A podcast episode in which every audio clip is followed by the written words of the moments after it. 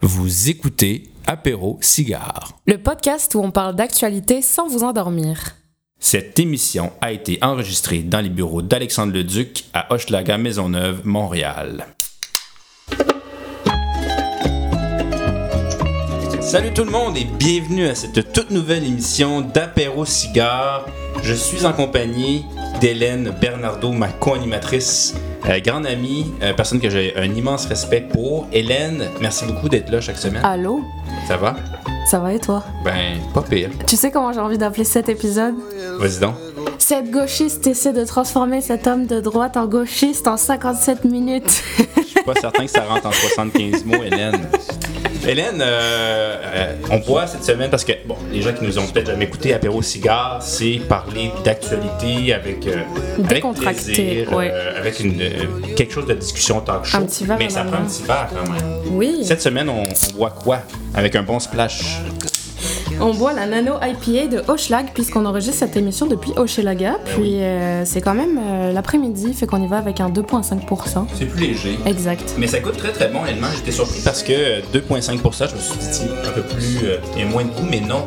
Euh, je, je trouve ça très très bon. Ça sent la pomme verte. Ben, c'est vrai, hein? Un petit tapis. D'ailleurs, À la vôtre. Puis on n'est pas juste nous deux. on n'est pas juste nous deux cette semaine. On a énormément de chance d'accueillir un invité euh, de marque. Un invité qu'on qu'on voulait vraiment accueillir à l'émission. Euh, Alexandre Leduc, député, ben. un petit- un petit- Voici ma réponse. député de. Bon, on pourrait dire sortant de, de Chacun. à On, on va pas vendre la peau de l'ours avant d'avoir voté. Non, Euh, non, surtout pas moi. non! député sortant de, de, de Maisonneuve, merci beaucoup d'avoir accepté l'invitation. Merci à vous. D'un horaire absolument chargé et c'est très apprécié. Euh, on va parler de, euh, tous les sujets qui touchent, on pourrait dire, euh, la, société québécoise. Mais avant ça, on a toujours un peu notre début d'émission où on, parle d'un bon coup, mauvais coup de la semaine pour, pour se mettre un peu dans le bain. Vous, aviez une étoile, ça, serait quoi cette semaine, l'événement positif? Moi, j'ai trouvé que cette semaine, l'événement positif dans ma, dans ma vie, ça a été mercredi soir, c'était le débat local de la table de quartier de Schlager Maisonneuve, Oh oui. qui est euh, toujours un truc assez couru dans le quartier. Moi, c'est ma quatrième campagne cette année ici. J'ai fait 2012, 14, 18 où j'ai gagné et 22 cette année. Et euh, ça se passe au PEC, qui est le pavillon d'éducation communautaire sur Pineuf, coin euh, La Fontaine. Et il y a toujours beaucoup de monde, une foule assez mélangée, du monde du communautaire, des citoyens, etc. Et il y a toujours beaucoup de partis qui se présentent. C'est une belle brochette qui est devant euh, la salle. Et il y a toujours la candidate du Parti marxiste-léniniste du Québec, Oh. Christine Dandonneau, qui se présente, tenez-vous bien, depuis 1991. Mais tout ça pour dire que ça a été une belle soirée. Euh, moi, j'aime beaucoup cet exercice-là. À la fois, il y a des questions d'avance, puis après ça, des questions euh, du public. Puis ça, ça tire un peu de tous les côtés. Euh, c'est toujours un, un moment, parce que là, mettons, il y a une petite gang un peu plus QS dans un coin qui applaudit fort quand c'est toi qui parles, une petite gang un peu plus péquiste de l'autre bord qui applaudit fort quand c'est le péquiste qui parle, des trois caquistes dans le fond aussi. Mais en même temps, la foule aime ça, entendre ce qui est de, ce qui est de son ressort. Fait que n'importe qui qui propose un truc plus Hochelaga, plus progressiste au sens, la- au sens large, la foule, euh, la foule embarque. Puis euh, ça fait des belles soirées, puis j'ai bien aimé ça. Il y, a, beaucoup de réparties entre les partis. Là, c'était beaucoup plus communautaire, beaucoup plus. euh, Oui, c'était pas une formule de débat ouvert parce que de toute façon, on était six. Alors, ça n'aurait pas été possible. Ils nous donnaient deux minutes chaque, puis c'était des rondes. là. Alors, euh, sujet, mettons, logement, il y avait une question, puis on avait deux minutes chaque, puis on y allait. C'était un peu long, cela dit. Là. Ça a commencé à 7 heures, puis on est sorti de là à 10 heures. là. C'est presque 3 heures euh, de débat en continu. Neuf rondes au total, avec des deux Wow. minutes chaque, plus, des, plus trois ou quatre questions du public. Fait que bref, ça a C'est été là un qu'on peu long. à la fin. Voilà, voilà. Ça, fait que malgré tout, ça a été un bel exercice. Puis moi, c'est toujours un de mes moments préférés euh, de campagne, d'aller voir la gang puis d'entendre un peu de ce qui, ce qui résonne, ce qui résonne moins, etc. Moi, j'ai une question rapide de c- cinq, six parties. Donc, maintenant, cette année, on a cinq partis principaux, on pourrait dire. Mhm. Euh, c'est une première presque parce que je pense qu'aux dernières élections, on en avait quatre euh, qu'on voyait en tout cas un peu Ouais, plus. ouais, ouais, ouais. Est-ce que c'est plus difficile? puis Il n'y avait même pas les conservateurs. Oh. Ils sont pas venus. Par euh, choix? Faudrait leur demander. Là, euh, eux puis la CAQ, ils ont quand même euh, sauté quelques débats là, dans la, la campagne actuelle. Il y a même des articles qui ont sorti qui- de compilation. Moi, j'en ai fait un en début de campagne. C'était sur l'emploi avec des groupes communautaires, puis la CAQ n'était pas là. Mhm. C'était les conservateurs. J'en ai fait un autre. Euh, là où c'était les conservateurs qui n'étaient pas là, mais la CAQ y était. Fait que, tu sais, ça... Puis c'est pas propre au Hochelaga, hein. je crois que ça se passe Exact. un petit peu partout. Un peu partout. euh, ouais. peu partout. Fait que bref, ça pour dire que la candidate conservatrice n'était pas là mercredi soir. Fait qu'il y avait le candidat des Verts, le- la candidate libérale, la candidate caquiste, la candidate marxiste-léniniste, euh, moi le solidaire, puis le candidat euh, péquiste. Mais oui, à cinq partis, c'est nouveau. tu sais. Oui. On a connu euh, les trois partis avec deux partis plus dits marginaux qui étaient QS Mhm. puis le Parti vert à l'époque. Euh, en 2014-2012, il y avait ON aussi qui avait un peu déclassé le Parti vert comme Oui. euh, dans l'équation des cinq principaux. Là, il y a eu la fusion, fait que les verts. En tout cas, bref. C'est vraiment cinq cinq, partis. C'est euh, c'est particulier. Cinq parties cette année qui, qui ont toutes euh, un. On voit que c'est pas. On n'a pas 2-3% à quelque part. Ils ont toutes vraiment une voix, puis ils sont toutes, euh, ils font toutes partie prenante de la table cette année. C'est ça qui est intéressant. D'un point de vue national, parce qu'après ça, d'une région à l'autre, d'une circo à l'autre, ça change. Moi, Mhm. ici, je fais campagne, mais je suis, je suis le seul à avoir un local électoral. C'est la première fois. Dans, le passé, il y avait toujours le Parti québécois qui en avait un aussi. Là, il faut dire qu'ils ont leur permanence. La permanence du parti est juste à côté également. Fait qu'ils ils ont- ils l'ont transformé aussi en local local. En local local, en tout cas. Puis, euh, euh, mais je vois un petit peu le péquisme dans des événements, pas souvent la caquisme, c'est tout. là. Les autres partis ne font pas beaucoup campagne localement. D'accord. On passe à la brique. Euh, le, le côté plus négatif. Le... C'est une brique qu'il faut lancer, ça Ou qu'on. Ouais, ouais. Pas trop Si on Dans le fleuve, dans la, euh, dans la mort Oui, ou, euh, pas trop fort. Pas trop fort. Moi, j'ai j'ai vraiment été stupéfait de, des commentaires de M. Legault sur les Atikamekw, sur le dossier de Joliette, là, l'autre débat des chefs. là, C'est pas celui d'hier, ça, c'était Radcan hier, mais TVA il y a quelques jours. Puis qui s'est étiré pendant deux, trois jours après parce que là, il disait Ah, ben là, les Atikamekw ne veulent jamais rien régler. J'ai parlé à son, à son mari, euh, M. Carole Dubé, puis là, ça a pris des proportions hallucinantes. Puis il a fallu qu'il s'excuse encore. Il commence à être pas mal euh, trop habitué, je trouve, à s'excuser. là. Ouais. Euh, puis là, il est allé tellement loin là-dessus, je- j'étais sidéré. J'étais sidéré, donc une petite brique. euh, Une bonne brique, mais pas. pas- Voilà, pas- voilà. Non, quand Ouais, quand même. De façon très figurée. C'est ça, on- Au sens, euh, pas littéral, quand même. J'ai fait assez de manifs pour savoir qu'il faut pas lancer des briques. faut pas lancer des briques.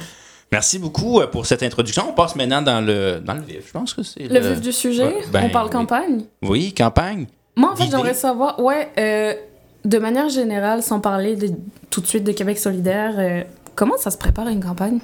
C'est c'est quoi une campagne au provincial? Ça se campagne, ça se campagne, ça se prépare quand même d'avance. Euh, moi, c'est la première fois que je me présente déjà en fonction. Tu sais, dans le fond, 2012, 14 et 18, j'étais l'aspirant député. Fait que c'est la première fois que je vis cet aspect-là. Fait que ça s'est préparé de manière un peu différente, en ce sens que en 2012, 14, 18, il y avait toute une, gang qui était effervescente, puis on avait tous hâte d'aller à l'assaut de la soi-disant forteresse euh, péquiste de Maisonneuve. Mais là, après quatre ans en fonction, euh, tous, les, tous les autres candidats vous le diront, une association électeur d'un parti politique dans une circonscription où il y a un député, c'est pas la même chose que quand il n'y a pas de député. En ce sens que c'est sûr que le bureau de député, il fait plein d'affaires, puis il, il exécute plein de tâches, puis s'il y a une assemblée, ben, c'est probablement le bureau de député qui l'organise plutôt que le parti politique. Alors moi, j'avais donc ce défi-là de, de, de, de remonter quelque chose, puis en plus avec la pandémie qui avait un peu euh, mis tout le monde à plat par rapport à l'implication. Mais je te dirais que ça, ça se prépare au moins une bonne année d'avance. Fait que l'été Oh, passé, wow. L'été passé, j'ai commencé à m'asseoir avec quelques personnes que je voyais qui pourraient être ce qu'on appelle les DOC, les directeurs, directrices de campagne. Ça, vient de l'anglais, Director of Campaign, DOC, euh, qui est la personne clé dans ta campagne, qui, gère un peu, un peu tout, une genre de coordination. pardon. J'ai eu l'habitude d'en avoir deux ici, un, un homme et une femme. Ça avait bien marché en 2018, puis je revoulais ce modèle-là. Fait que dès l'été 2000, euh, 2021, dans le fond, je me suis assis avec une, ou deux personnes que je voyais euh, exécuter ce rôle-là parce qu'il y avait des formations qui commençaient dès le mois de septembre l'année passée. Donc, tu gères tes dossiers parlementaires et tu prépares Ah oui, bien ta sûr. campagne. Mais le choix des, le choix des docs est critique parce que justement, c'est pas moi qui va gérer toute cette préparation-là. Ok. Je, je vais être les alentours, tout ça. C'est donc surtout les, les docs qui commencent leur implication euh, bénévole. Mhm. Il y a quelques sommes qu'on peut euh, donner dans le budget pour euh, compenser ceux qui prennent des longues vacances là, pour faire ça, mais c'est pas des c'est pas des gros montants. Puis tranquillement, à mesure que l'année avance, avec les docs, on commence à constituer l'équipe qui va s'occuper du pointage, qui va s'occuper des bénévoles, qui va s'occuper du local. Est-ce qu'on a une bénévole qui est prête à nous amener un peu de nourriture de temps en temps pour pas qu'on mange juste des patates frites? Euh, fait que ça, ça se construit assez progressivement toute l'année. Je te dirais que le crunch est vraiment dans les trois mois précédant le déclenchement.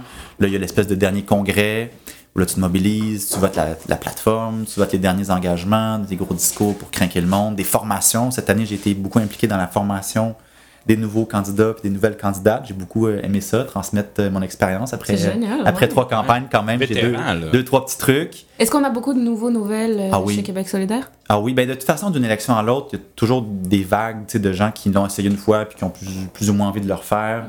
Ou le parti a pris une tangente ou une autre, puis ça attire du nouveau monde.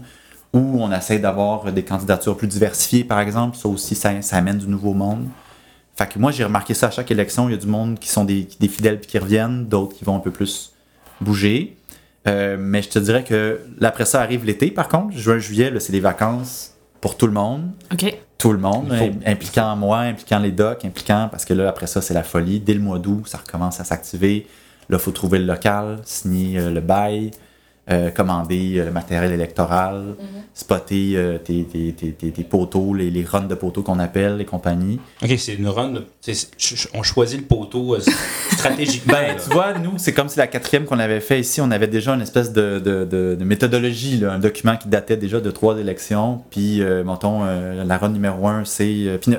Alors là, tu prends tes grosses. Ça, c'est des grosses pancartes. Ouais, ouais. euh, du parti, mais aussi du local. Mais vu que c'est une artère très passante, tu vas pas mettre juste des affiches de Leduc sur P9 parce qu'il y a du monde qui habite partout qui vont traverser P9. Fait que tu vas mettre plus des affiches du parti, Gabriel Manon ou les engagements. Fait qu'il y a toute une. C'est fou. Une je réflexion. Ah oui, ah oui, fascinant. Comment on travaille l'espace, qui est placé où. Tu le vois là dans Hochelaga, les libéraux, on les voit pas. Ils sont juste sur la partie nord, près du boulevard Sherbrooke, là où il y a une population plus, mettons, aisée, plus apte à voter Ouais. libéral.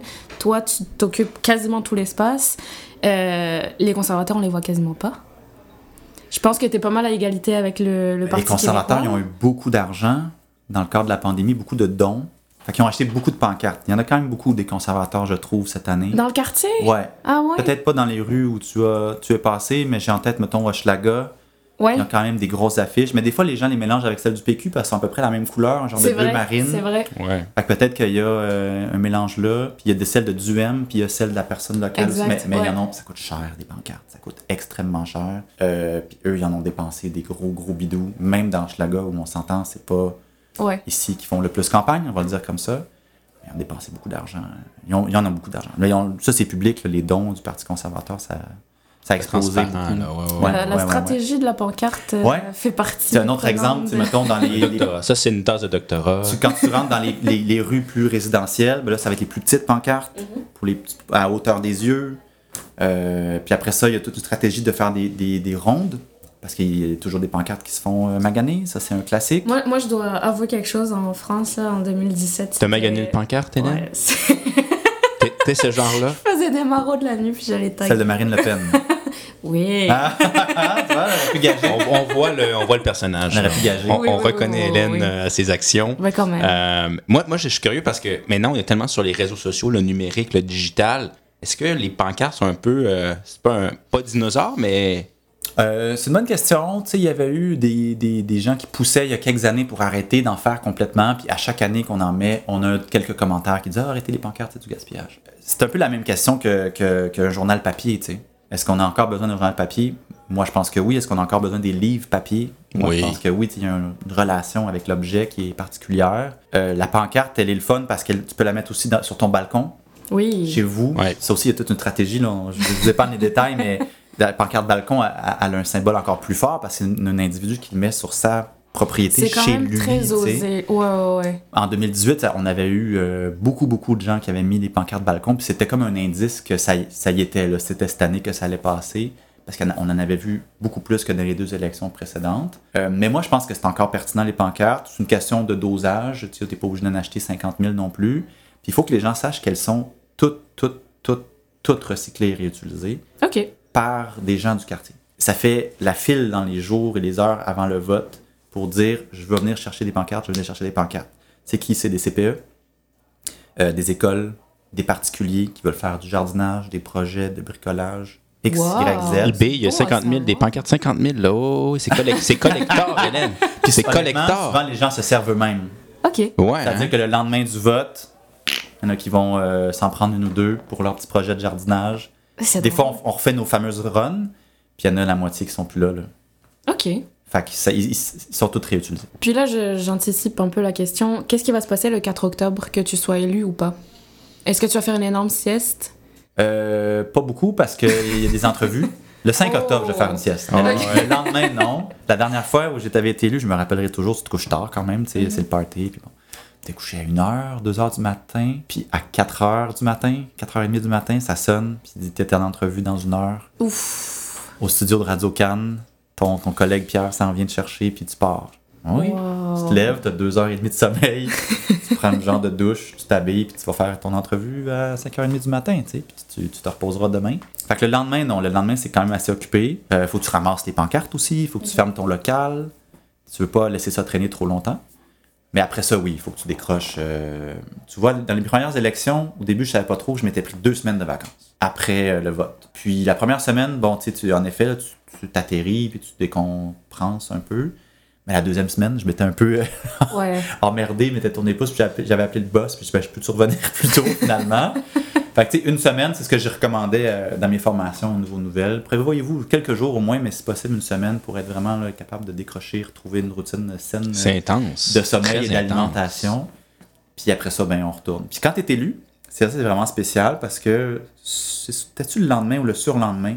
Peut-être le surlendemain. Tu reçois un appel de l'Assemblée nationale, un fonctionnaire là, qui travaille à l'Assemblée qui dit Bonjour, Monsieur le Duc, euh, j'ai reçu la certification de d'Élection Québec, que vous êtes le gagnant dans Hochelaga Maisonneuve. Voici ce qui va arriver. Puis là, il te fait le toute la séquence. Là, on va vous envoyer, euh, faut vous envoyer un spécimen de chèque pour commencer à recevoir euh, votre, Oh. votre salaire. Il faut que vous trouviez un attaché politique. Il faut que vous trouviez un bureau. Le bureau qui est déjà occupé par votre prédécesseur, vous allez pouvoir le visiter d'ici deux semaines, le temps qu'elle fasse son ménage. Vous n'êtes pas obligé de le garder, vous pouvez en choisir un autre.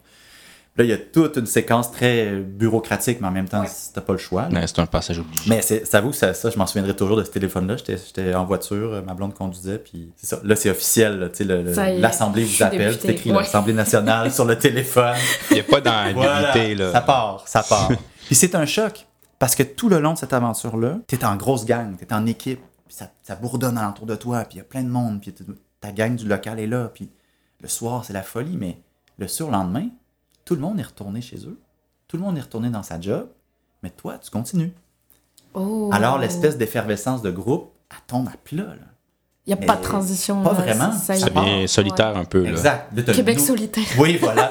Oh, hey, c'est là où Eric va mettre un petit coup de tch. Ben, il y a une nouvelle gang qui se crée. Tu as un nouveau caucus. Ça aussi, je m'en rappellerai toujours. La première rencontre du nouveau caucus. Moi, il y a des gens que j'avais jamais vus de ma vie là-dedans. là. Christine Labrie, je la connaissais pas. Euh, Émilie Le Sartérin, je l'avais rencontrée une fois dans un conseil national. Mais je peux pas dire que je la connaissais. Puis là, vous devenez une gang? Voilà, ça repart. C'est nouveau. une- puis Il y a tout de suite des débats. Euh, Est-ce qu'on fait le serment de la reine ou pas? Du roi, du roi. Mais là, c'est Ben, ouais, le ça. roi. Voilà, voilà. La reine est morte, vive le roi, là. Exact, Euh, exact. Mais voilà, tu sais, ça part, euh, ça part raide. Ça part raide, il faut que tu trouves un appart à Québec, ça aussi, il faut que tu te dépêches parce que y a les- ça va aller vite, là, la sermentation, les premières convocations, il y a des formations qu'il faut que tu suivre là-bas. En tout cas, c'est toute une, euh, toute une séquence, mais évidemment, c'est c'est de l'effervescence quand même, là, c'est c'est plaisant. Là, si je suis réélu, évidemment, euh, mon, mon bureau va rester mon bureau. Euh, mon Tu n'auras pas de surprise Non, de la ça, place. Ils vont t'appeler. Ah, ok. C'est. Probablement que j'aurais à aider peut-être d'autres personnes qui auront été élues. C'est ce que j'avais pu bénéficier de ça en 2018, c'est-à-dire que les, les trois bureaux qui existaient déjà, là, soit Mercier, euh, Sainte-Marie-Saint-Jacques et Gouin, mais avaient été mis à contribution pour aider les autres bureaux qui démarraient. Parce qu'il y avait ça aussi, il fait que j'embauche des gens. Fait que le affichage de poste. entrevue. Incroyable. Ah, ça, ça... Moi, je cherche une job. Hein, je. La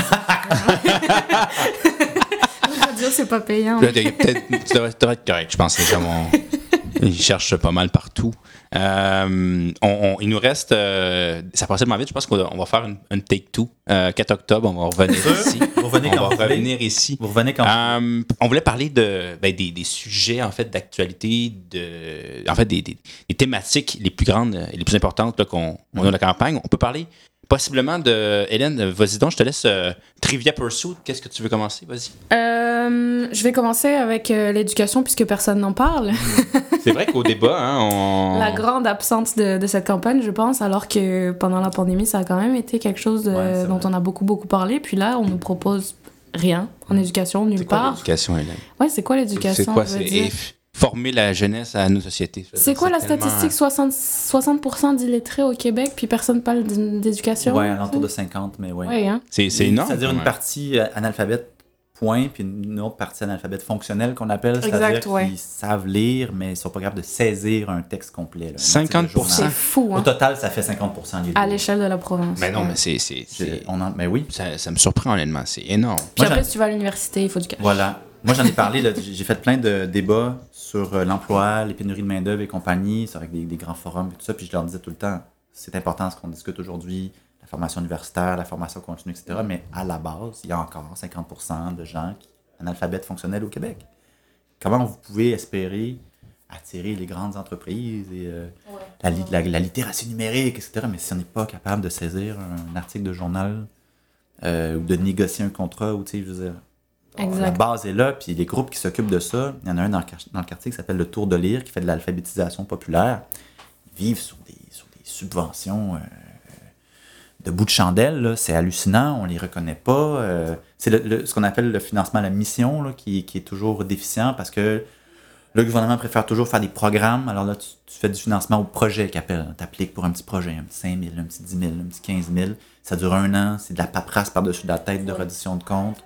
Pendant ce temps-là, tu, tu passes des 30-40% de tes tâches de gestionnaire d'organisme à remplir de la paperasse. Beaucoup de précarité aussi, parce que tu es toujours dépendant de est-ce que je vais avoir mon financement ou non. Oui, puis avec la pénurie de main-d'œuvre actuelle, puis tout- toute la gamme de bonus qui peuvent être offerts dans le réseau public notamment, le milieu communautaire vit un énorme enjeu de pénurie de main-d'œuvre. Euh, J'ai rencontré l'autre jour euh, le directeur de la- de l'Avenue, qui est une auberge du cœur pour des, des, des jeunes euh, qui, sont, euh, qui veulent éviter d'aller dans, de tomber dans l'itinérance, notamment, ou qui en sortent. Il me disait que dans le temps, quand j'affichais un poste, j'avais 30, 40 CV. Là, j'en affiche mon poste, j'ai 4 CV, deux qui sont complètement non qualifiés, une personne qui se pointera pas à l'entrevue, l'autre que j'embauche, puis qui dans une semaine ou deux va m'annoncer qu'il s'en va euh, au CIUS de l'Est euh, parce que là, ils ont des fonds de pension puis des assurances que moi, je pourrais jamais offrir. Parce qu'historiquement, le communautaire avait toujours l'avantage de dire je paye moins, mais j'ai une flexibilité d'action beaucoup plus large que le secteur public. Mais à mesure que l'écart se creuse, puis que ça devient des écarts de, de salaire importants, l'argument de la flexibilité, il finit par, euh, par moins peser. tu sais. Exact. Qu'on est un peu dans cette euh, dynamique-là en ce moment. Mais Hélène, c'est. c'est- Moi, je, je- dans la communautaire, tu serais tellement bonne, honnêtement. Puis je suis très sérieux, là. Mais mon CV fit pas. Présente-toi l'entrevue, t'es déjà euh, une longueur d'avance. Ah, je, je vais te, je vais te Si quelqu'un ouvrir des portes, tu vas voir. Il Ah. cherche, il cherche, il cherche. Regarde, c'est réglé. Puis, En en ce moment, en plus, on vit une, une époque où il y a plein de directions d'organismes qui, qui ont été les fondateurs d'organismes.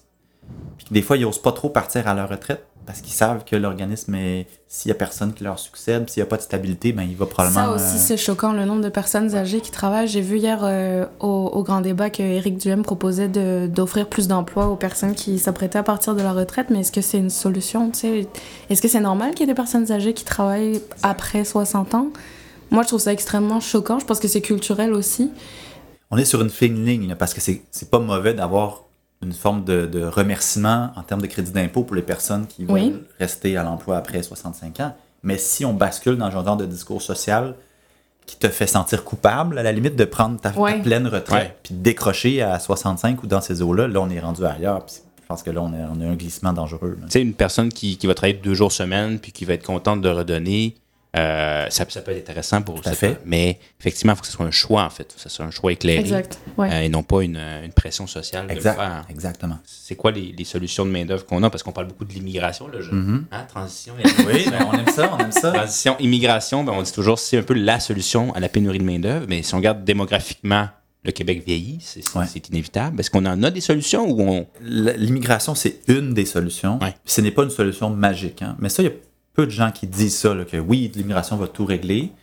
Il faut faire bien attention de ne pas tomber dans l'autre extrême. Puis j'étais bien. Tu vois, ma, brique aurait pu être à M. Saint-Pierre Plamondon hier au débat des chefs, qui fait un lien, à mon avis, complètement frauduleux entre l'immigration et la crise du logement. Lui dit il faut pas trop d'immigrants, sinon ça va accentuer la crise du logement. Comme si on n'était pas capable de faire de la vraie francisation puis de la vraie intégration et aussi de régler la crise du logement. C'est pas euh, ni l'un ni l'autre. Puis justement, qui fait ce genre de commentaires-là en France, c'est plutôt Ouais. euh, Marine Le Pen et ses amis. Fait que je suis toujours surpris de voir euh, le PQ surfer là-dessus, mais bon, je ferme la parenthèse. Fait que, oui, immigration, c'est une partie de la solution. Régionalisation, accueil, intégration, euh, faite comme il faut, ce qu'on n'a pas vraiment réussi à faire depuis plusieurs années. La question des personnes euh, euh, plus âgées est intéressante aussi, mais encore une fois, il faut faire très attention de ne pas glisser dans la culpabilisation. Puis au final, je pense que ce qui va nous aider, c'est si on a une vraie réflexion sur la qualité de vie.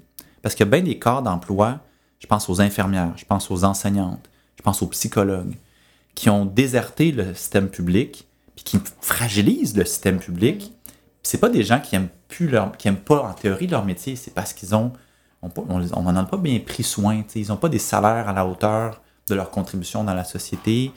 Moi, je pense entre autres aussi aux éducatrices en service de garde. On les, moi, ça me dépasse qu'on les ait qu'on les, ait, mis à la rue pendant deux semaines, qui ont eu dû faire la grève pendant deux semaines pour avoir euh, des salaires équivalents pour des emplois comparables d'hommes, avec une technique. Régler le dossier des listes d'attente dans CPE, c'est une mesure contre la pénurie de main-d'œuvre.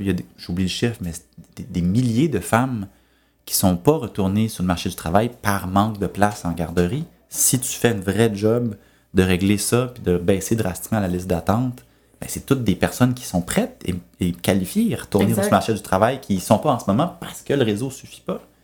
Donc, c'est pas une réponse, mais plusieurs réponses combinées. en fait. un, autre élément qu'il ne faut pas oublier, c'est la crise du logement. Gabriel racontait l'autre jour, il était en Gaspésie.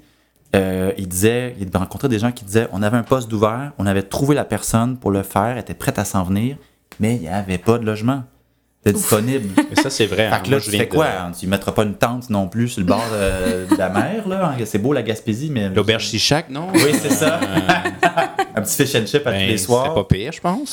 non, mais c'est fou comme chaque problème en cache un autre. Il n'y a pas de logement, faites venir des immigrants et des immigrants, il n'y a pas de logement pour les accueillir, il n'y a pas de logement, puis quoi, tu sais, genre. C'est fou, là. C'est très vrai. Ouais. Puis moi, je suis de Chibougamau, donc nord du Québec. Je confidence que personne sait, mais euh, et je serais surpris parce que je me disais, tu sais, on a de la place, on, des kilomètres, mais il n'y a, pas de, a pas de logement. Il n'y a pas de logement en région. C'est vraiment un, un enjeu. Dynamiser les régions, oui. Euh, ben justement, Gabriel Nadeau-Dubois en parle énormément quand il parle d'immigration. Je trouve ça super intéressant, mais moi-même, en tant qu'immigrante, j'ai un peu du mal à comprendre quelles sont les solutions pour. Immigrante à Montréal, quand même. Ouais, j'ai commencé avec Québec. T'as vécu à Québec. J'ai fait mon expérience à Québec. Je suis rendue à Montréal.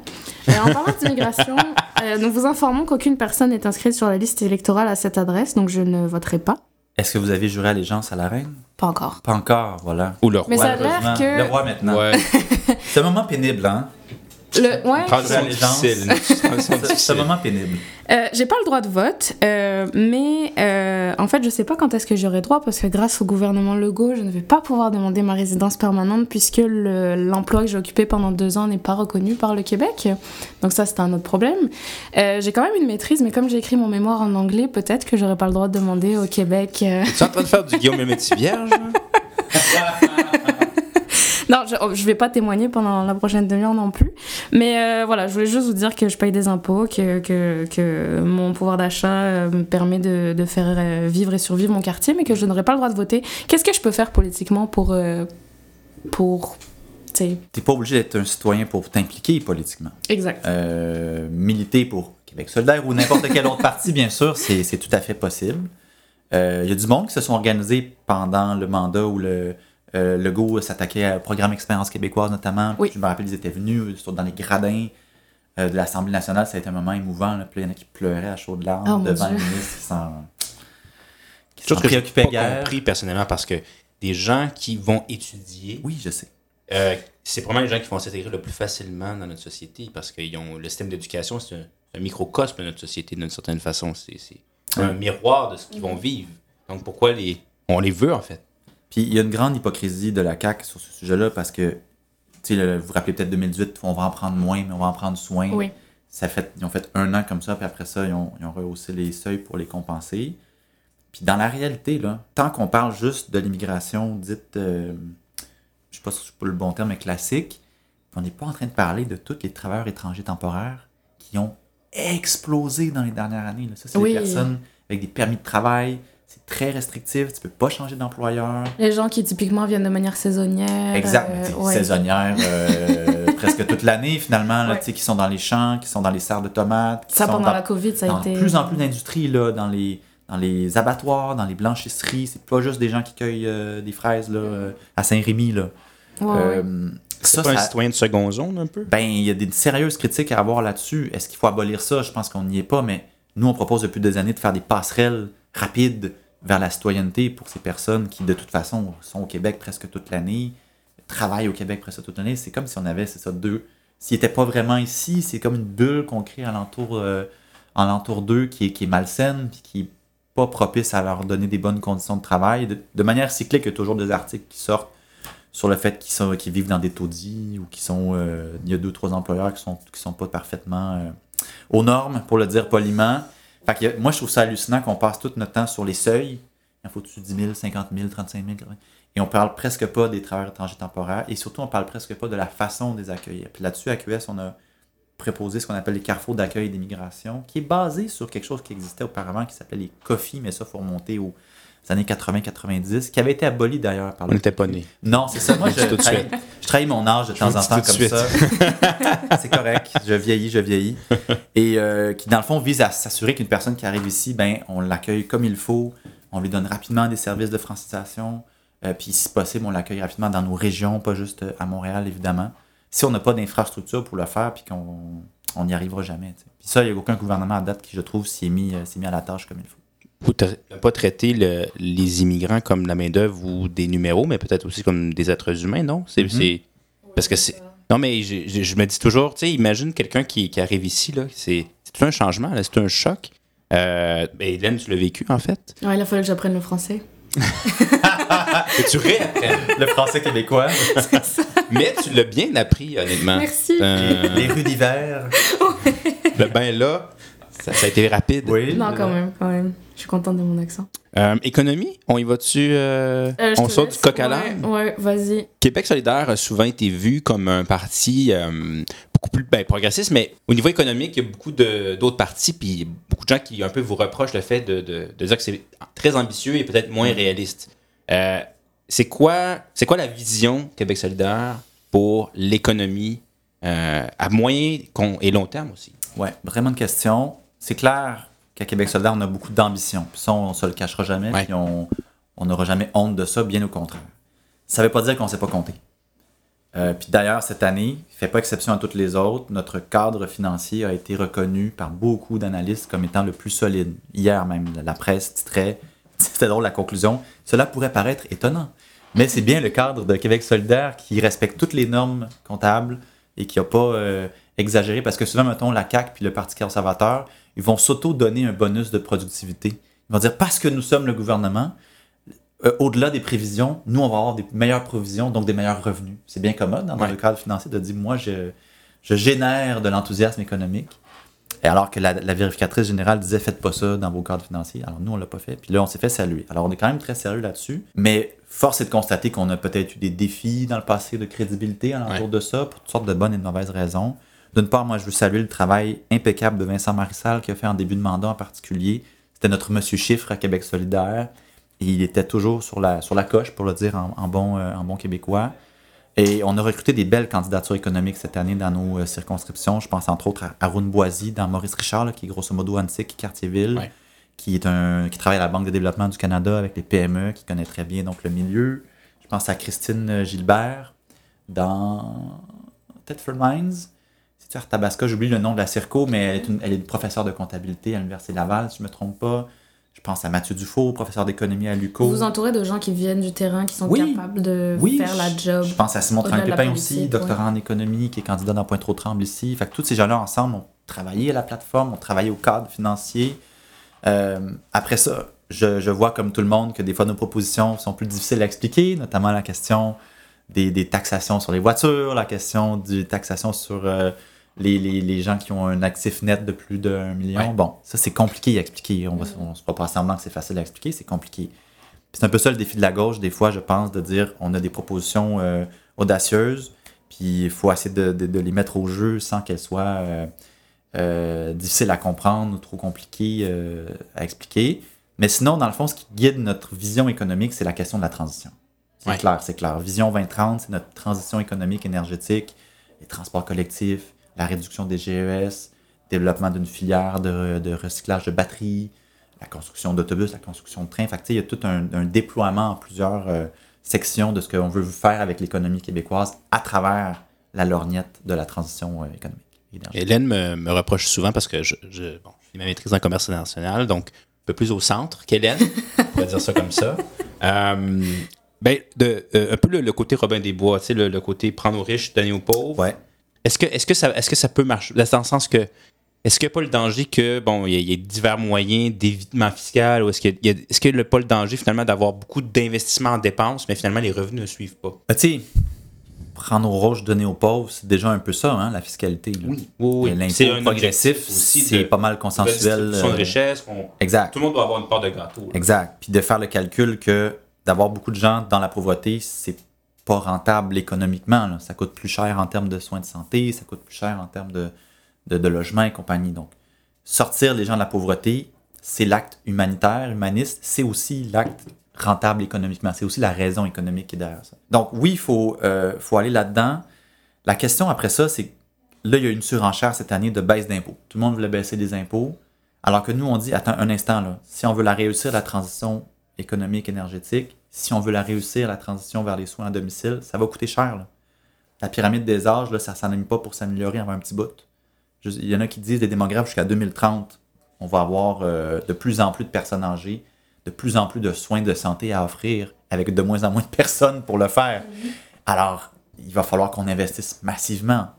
Les- le virage des soins à domicile, si on ne le fait pas maintenant, on risque d'en payer la note euh, beaucoup plus tard, mais ça va coûter de l'argent. Alors, si on commence à donner des baisses d'impôts à gauche, à droite, on se, on se prive de moyens nécessaires pour régler des crises importantes au Québec. Fait que nous, la proposition qu'on a mis au jeu euh, sur euh, les personnes un peu plus riches, c'est les 5% les plus riches.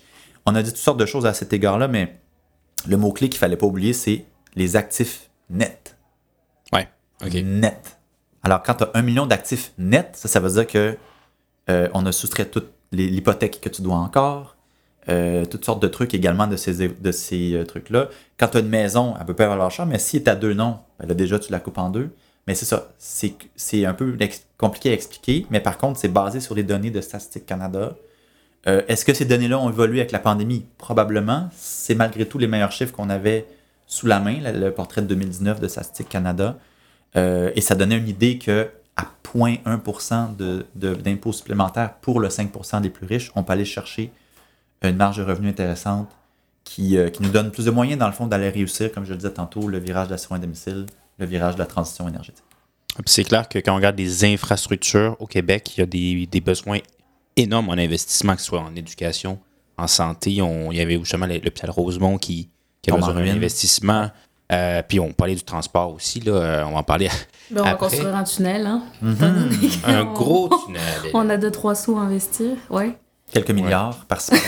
Oui, ben c'est des pieds, quelques, quelques sous de poche, là, tu sais. Euh, On a donc, le candidat de Tachereau qui est votre expert en transport, je crois. Étienne Grandmont, oui, Ouais, ouais, ouais. type, tout à fait.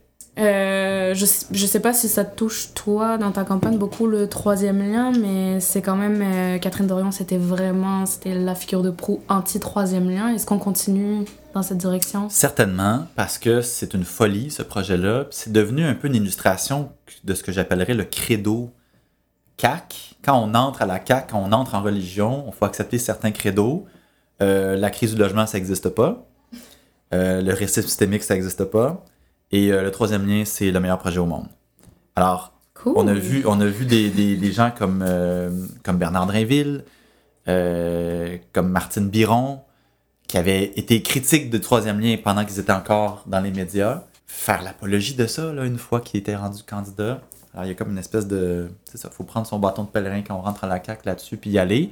Alors que c'est pas un projet qui est, qui est soutenu par aucune étude, aucun expert, et que, au contraire, nous, notre proposition, c'était de faire un SRB sur le pont, euh, infiniment moins cher et probablement plus efficace en réalité.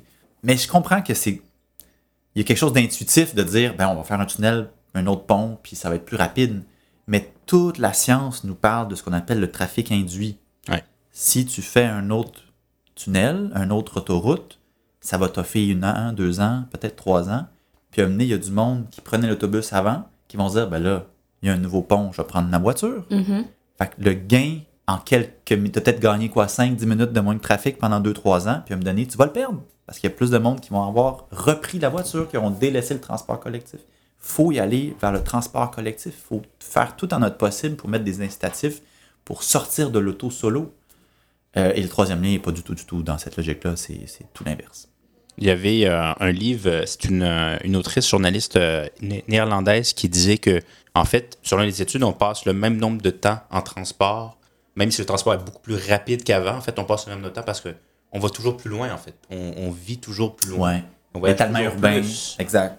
Donc, effectivement, ça. Mais à Québec, quand on, on parle du troisième lien, moi, je, on a vécu à Québec, toi et moi, Hélène. euh, les gens, les gens sont majoritairement pour. C'est, dans le cas de ce qu'on entend, parce que moi, je, je parle beaucoup aux gens de Québec, et euh, les gens, les gens sont majoritairement pour. Ouais, mais c'est loin d'être unanime non plus. C'est ça. C'est pas un, un truc où tout le monde est d'accord. Euh, beaucoup de gens critiquent ça. Au début, ça se- c'était supposé de passer sur l'île d'Orléans. C'était une horreur euh, Eh mon dieu. sc- euh, scénographique, j'oserais dire. Ouais. Là, c'est le tunnel sous, la, sous le fleuve. J'allais dire tunnel sous la Manche. mais on n'est pas là du tout. Plus court un peu, là. un peu moins projet pour le. Québec, ouais, c'est ça. Puis à me donner, on, on va se le dire, quand on est rendu à quoi 6, 7, 8, 9 milliards, on le sait plus. Parce que ça, je C'est pense. plus un projet régional, c'est l'argent de tout le monde qui va payer pour ça. Puis pendant le- les derniers mois de la, de la législature, puis il l'a sorti un peu pendant la campagne, M. Legault, il avait sorti l'indice du pont par million d'habitants. Je ne si, je sais pas si vous avez écouté la L'IPPM. L'IPPM. l'IPPM. On avait rigolé tu sais, au Salon Bleu. la première ronde d'entrevue, là, au tout début de la campagne, puis c'était, il appelait ça les- la ronde des chefs. Puis C'était un chef à la fois là, avec trois Oui, journalistes. oui, oui, oui. Bon. Le M. Legault a ressorti ça. Puis c'est Patrice Roy. On l'entend presque pas, mais si on le réécoute, on, on peut le discerner. Qui dit Ouais, mais là, à Montréal, il y a plus de ponts qu'à Québec. Non, non, non, non. Puis Patrice Roy dit très doucement Ben, parce que c'est une île. ah, enfin Quelqu'un l'a dit, tu sais. faut le traverser quelque part. C'est ça. une île, il y a deux rives. Donc oui, il y aura plus de ponts. Qui, ben, des ponts qui vont pas très bien d'ailleurs. À Montréal, vous À dites? Montréal, ouais. Ouais. Le pont Champlain, c'est quelque chose. Pour vrai, normalement, il est beau. Il est très, très beau. C'est le blanc, euh, hein? Oui. Ouais. C'est très, il est très linéaire. Moi, je trouve qu'il s'intègre bien dans le décor. C'est euh. c'est le pont Pierre-Laporte, mais de, de Montréal. Non, le pont Pierre-Laporte, est- c'est pont suspendu, non? C'est c'est pas, euh, c'est pas le même architecture. euh, on parle des ponts au banc, là. Oh, là, on rentre dans un... On rentre dans un autre architectural. là. Non, non, ben, blague à part, honnêtement, c'est vrai que c'est un gros débat de société. Puis, tu sais, quand je pense qu'un projet coûte, quoi, 6,5 millions, Bon, c'est bref, trop rendu là, mais ouais. ça concerne beaucoup de gens, là. C'est notre, c'est l'argent de, de beaucoup de gens qui. qui... qui peuvent pas voter. Et là, toi, t'as t'as comme un petit sentiment de. J'adore voter. Fait que je suis un peu frustrée, mais bon, c'est pas grave. Ben, on se serre les dents, on vote. euh, Ouais. on, a- on fait l'allégeance à la reine. Quand je vais voter, je vais voter pour. Pour plus- moi? Plus qu'un, en fait. Je vais- Ah. C'est comme un vote symbolique. c'est comme un vote symbolique. Toi, en plus, t'es dans le, le fief de Québec solidaire. Moi, je suis dans euh, Sainte-Marie, donc, euh, Centre-ville, donc. Bien sûr, bien sûr. Euh, justement, ben, Mais Euh, Manon Mancé, là, en, en 2014, quand elle a été élue, par combien de majorité elle a passé? Y a-tu un prix, son C'est un quiz, oui. On fait un test, on fait un Ok. test à la volée. 52% Euh, je parle en nombre de votes. En nombre de En votes, nombre de votes? Le nombre de votes de majorité qu'elle a eu en 2014 quand elle a été élue. 1000 voix. 1091. Le triple. 3000. Ouf. Oh mon C'est. La dernière boîte. photo finish, là. toute ma vie, là, il était rendu minuit et demi, puis il restait une boîte à dépouiller. Elle avait 50 voix de majorité. Il restait une boîte. Puis il peut y avoir au-delà d'une centaine de votes dans cette boîte-là. Alors, tout pouvait. Puis on l'attendait dessus, la maudite dernière boîte. Finalement, elle sort, puis là, 91 voix de majorité. Ça, C'est pas beaucoup de gens. là. Alors, pour 91, vous démontrer que tu sais, tout le travail terrain, les appels, les porte-à-porte, le tractage, ça joue, parce que des fois, ça joue sur un fil. L'élection d'après, elle a eu une majorité euh, écrasante en 2018, mais 91 voix en 2014. Ça Wow. fait réfléchir. C'est photo finish, là. C'est. euh, Exact. Puis c'était quoi le deuxième parti à ce moment-là? C'était les libéraux. C'était les libéraux. C'était les libéraux à la deuxième place. C'était le, c'était le PQ qui avait la circonscription. Daniel Breton, OK. ancien ministre péquiste pendant le court mandat là, de Pauline Marois, puis ils avaient été euh, déclassés. Wow. Quand même. Donc 91 voix. 91 voix. Elle s'en rappelle, elle aussi, Manon, de ces 91 voix de majorité. En Ça, c'est un autre sujet qu'on pourrait aborder, le- toute la, la question du scrutin. Là, de- on, Oui. On aurait peut-être un autre épisode et une thèse de doctorat là-dessus. Là. Je vous crois que repasserai. vous, vous Ben êtes oui. le, le seul parti à proposer de changer ça aussi. Euh, là, cette année, dans la plateforme, nous, on l'a. Le PQ l'a remis aussi. J'imagine que d'autres partis que je connais moins ont peut-être la plateforme, mais le PLQ l'a- l'a jamais eu. Le- la CAQ l'avait et a renié son engagement, puis là, l'ont pas remis cette année. D'accord. On Ouais. passe en santé? Oh mon dieu. On a, on a une autre émission, là, c'est ça que tu me dis. Euh, ben, on- en fait, non, on va, on va, on va bifurquer. Ben, on parlait de santé publique, mais euh, il y a beaucoup- ben, il y a la notion d'itinérance, on peut Mm. dire. Euh, Hochelaga en fait euh, partie, centre-ville. Euh, c'est c'est drôle parce qu'il y a beaucoup de, de gens euh, qui me disent, tu sais, comment ça se fait qu'on manque d'emploi, puis il y a des gens dans la rue, puis je- c'est clair que Ça, c'est un amalgame pas du tout. énorme. Mais comment, on fait- qu'est-ce qu'on fait avec l'itinérance? Je veux dire, c'est? Qu'est-ce qu'on fait? Qu'est-ce qu'on fait?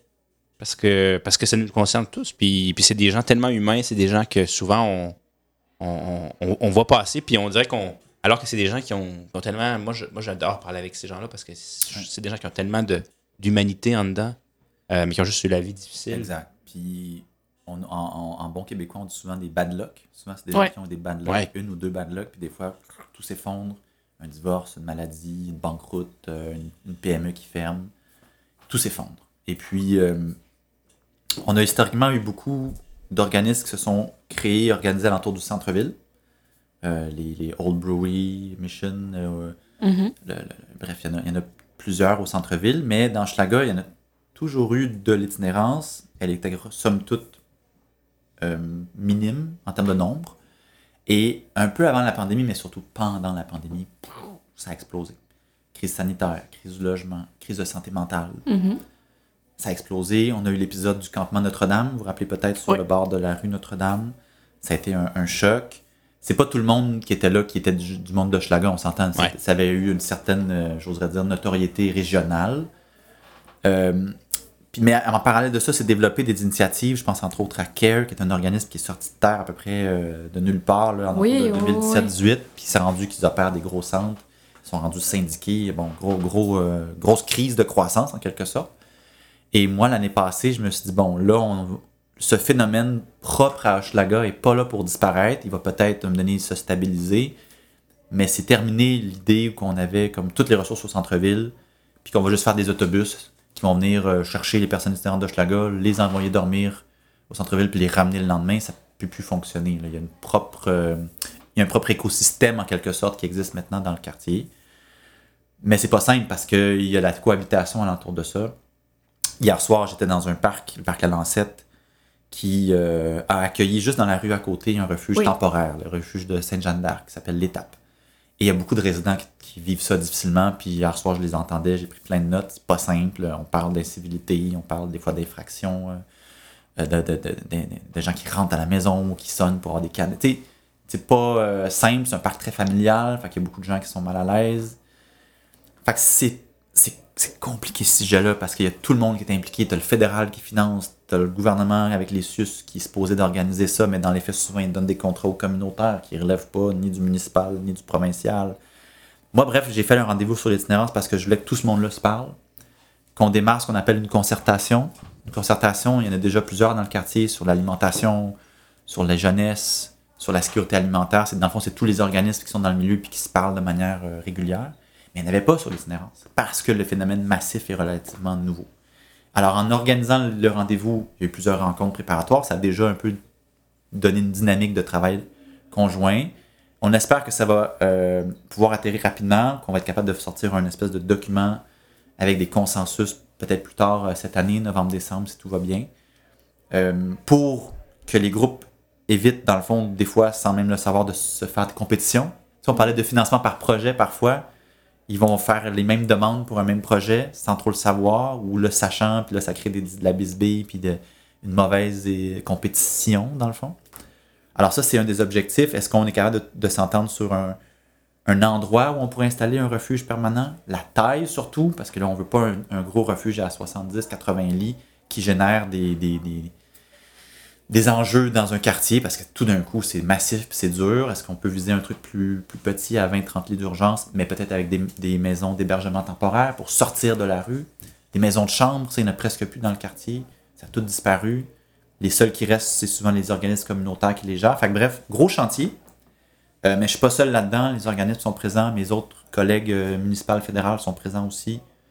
Puis euh, là, on est rendu aussi à parler avec les citoyens. parce que ça peut pas juste être des groupes, les élus qui, qui parlent de leur bar. Si on veut trouver une solution de quartier, il faut que les citoyens soient, soient présents. Puis, euh, parallèlement à cette- justement cette crise-là de, l'itinérance, il y a aussi une gentrification qui s'est effectuée. Ouais. Donc, euh, il y, a, comme un clash Tout à fait. euh, énorme qui se crée avec deux types de populations qui sont un peu aux antipodes. Hochelaga change très, très rapidement. Comment on crée un quartier mixte? Comment on crée une, une cohabitation à, à- à plein de niveaux? Là? Comment on enlève le kombucha en fût de... ça, c'est une amie qui nous avait dit ça, l'indice kombucha en fût. C'est un le- très bon indice. l'indice de gentrification. Oui, je salue Frédéric qui nous écoute. Il y a une piste de solution qui est la solidarité, puis je trouve que Hochelaga garde ce- cet aspect village, cet aspect on prend soin des autres, puis on discute, puis Mm. on est bienveillants les uns les autres. C'est sûr que faut que la politique suive aussi, mais c'est je- contrairement à d'autres quartiers qui se sont gentrifiés très sauvagement, je trouve qu'il y a ce truc très beau à Hochelaga de, de, de vie tranquille, d'écoute, de partage, d'aide qui existe, mais qui j'espère va continuer d'exister euh, malgré la gentrification. Le gros problème de la gentrification, c'est qu'il n'y a pas une mesure magique. En même temps, le gros enjeu, c'est la question de la crise du logement. Si tu n'as pas suffisamment de logements sociaux, si tu n'as pas un marché euh, tempéré du logement avec un registre des loyers publics, euh, parfois un gel de loyer s'il y a une surenchère complètement hallucinante comme on a connu un an ou deux, euh, avec un moratoire sur les rénovictions, si tu laisses ça libre marché, puis aucune forme de gestion, puis de temporisation, ben là, à la chaîne, c'est des gens qui sont moins riches qui sortent et des gens plus riches qui rentrent. C'est ça les rénovations. Hein. Tu prends un taudis ou un appartement mal, euh, mal rénové qui coûte pas cher, tu vas voir les gens, tu leur offres un mois ou deux mois, trois mois de loyer, puis tu te dis tu t'en vas, tu t'en vas, puis je vais plus te revoir. Tu fais trois, quatre rénaux, puis voilà, tu, tu loues euh, ou tu vends euh, quatre fois le prix, cinq fois le prix. C'est de l'argent facile, rapide. Puis tout ça est légal. Tout ça est permis.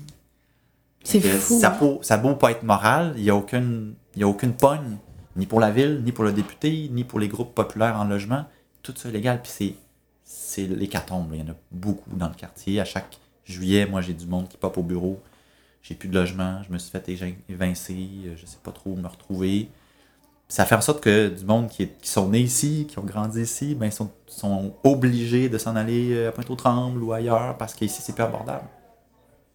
Fait que, tu sais, oui, on, on parle à- en souriant de- du kombucha, Ouais. mais Je l'aime le kombucha. mais, Je- mais des fois, il y a des gens qui vont faire l'erreur. Puis il y a, il y a une couple d'années, on a eu tout l'épisode des vitrines cassées. Je trouvais ça regrettable parce que c'était- une mauvaise cible. Tu sais, que, que tu offres du kombucha euh, dans ton commerce, en fût, ça change pas la logique du- de la crise du logement. là. Ça n'a à peu près aucune influence. Puis c'est pas parce que là, mettons que tu convaincrais la personne de plus offrir du kombucha que le quartier va devenir moins attirant. Tu sais, on n'est pas Ouais. là. là. C'est c'est pas une réflexion sérieuse. Crise du logement, crise du logement, crise du logement. C'est là qu'on peut agir en créant du logement social. Il y a, en plus, il y a des effets pervers. Je donne un dernier exemple. Sur Sainte-Catherine, il y a un gros projet qui est en cours là, qui s'appelle les Ocha Condo, Oui. entre deux HLM. Tu me regardes, Hélène, là. Ocha Condo. Et euh, on n'est pas là pour lancer des pierres à personnes qui vont acheter là parce que ça coûte moins cher que s'acheter euh, beaucoup de choses à Montréal. Puis c'est bien correct de vouloir devenir propriétaire. J'en suis un, moi aussi. Ce qu'il faut garder en tête, c'est que l'autre bord de la rue, tu as l'école Barry, une des plus pauvres euh, à Montréal, puis dans- certainement la plus pauvre dans Schlager Maisonneuve, dans ce qu'on appelle l'indice de pauvreté. Et comme elle est en bas dans l'indice de pauvreté, elle a accès euh, à la collation gratuite puis au repas à 1$. Oui, avec le l'arrivée d'une nouvelle population, elle va perdre. On a perdu plusieurs écoles comme ça dans les dernières années. C'est une des seules qui nous reste. Et là, c'est calculé en fonction d'un périmètre de X euh, kilomètres alentour de l'école.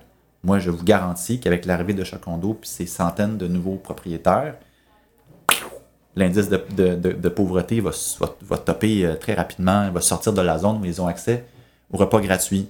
Mais les gens qui, vont à l'école Barry puis qui sont pauvres, la moyenne a beau avoir monté, euh, ils sont pas devenus plus riches là, parce que la moyenne est montée. Comment on gère ça, tu sais? C'est un clash, en fait. C'est un. Malgré. Dans, ben, dans une situation infortuite, parce que. Oui, c'est ça. les gens qui arrivent là avec plus d'argent sont pas méchants puis ils veulent pas que les autres s'en aillent. Puis ils sont pas riches. Ben, c'est ouais, c'est pas les ultra riches non plus, on s'entend. Oui, oui, c'est ça. C'est pas, c'est pas des millionnaires. Exactement. Mais c'est que notre système est mal, est mal foutu. Excusez l'expression Un jeu de ça. Monopoly, un peu. Pourquoi on n'a pas la cantine gratuite à l'école comme en Exact, France, par exact. exemple? Euh, Bon camembert, ce serait tellement bon. à tous les jours. ah, tellement bon. Mais là, les VG, les véganes, je suis pas sûr. que c'est- C'est vrai. En tout cas, bref, on en reparlera de ça. Mais euh, c'est un, immense chantier, ça aussi, puis on maintient la pression pour que plus d'écoles aient accès à la mesure alimentaire universelle. Il nous reste à peu près 4 minutes.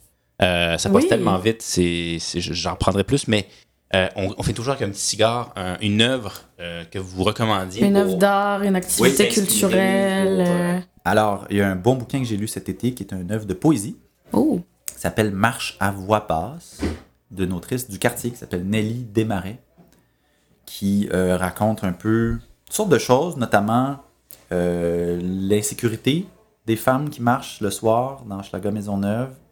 Une histoire, elle, qu'elle a vécue, qu'elle nous partage en quelque sorte.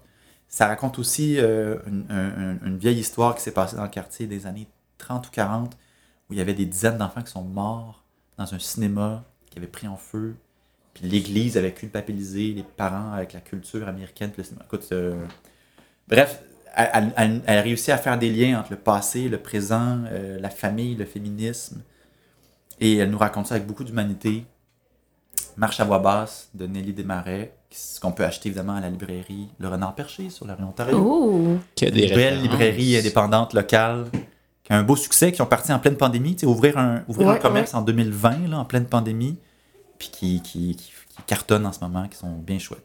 On va clairement mettre le lien Oui, Euh, oui, notre, du bouquin. Ouais. du Moi, bouquin. ça m'intrigue, fait que Je suis déjà vendu.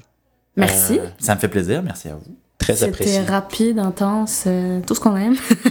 Et vous C'était- repasserez, vous Ben repasserez dans mon bureau? Oui, Ben avec oui. plaisir. C'est fun parce que c'est très invitant, honnêtement. On est venu le, la, la dernière fois aussi pour l'ouverture, puis euh, les gens, tu sais, c'est très accueillant, c'est le fun. Ouais. C'est très à l'image de Au Schlager. aussi. travail euh, de toute l'équipe de bénévoles. Je Puis, passerai euh, le, le mot à mon équipe. Merci de nous avoir éclairés sur tous les enjeux. Euh, C'était Apéro Cigare, disponible sur toutes les plateformes. Toutes. Toutes. Toute la terre entière peut écouter. Apéro Cigare. Toutes les multinationales qui ont développé des technologies, so- on est dedans. On est Exactement. dedans. Allez voter le 3 octobre, que ce soit pour Québec solidaire ou pour quelqu'un d'autre. Renseignez-vous, euh, faites vos devoirs, déplacez-vous si vous pouvez. Euh, sinon, il y a plein d'autres options dans un- ce merveilleux petit bouquin super compliqué à lire qu'on nous envoyait par la poste. d'énergie alors que tu voteras Oui. pas quand même. C'est- honorable. C'est honorable. En tout cas, ben, bon Ben, apéro cigare. Ben oui. Bon vendredi, puis euh, cheers. Yes. Merci euh, beaucoup. À la prochaine. Bye.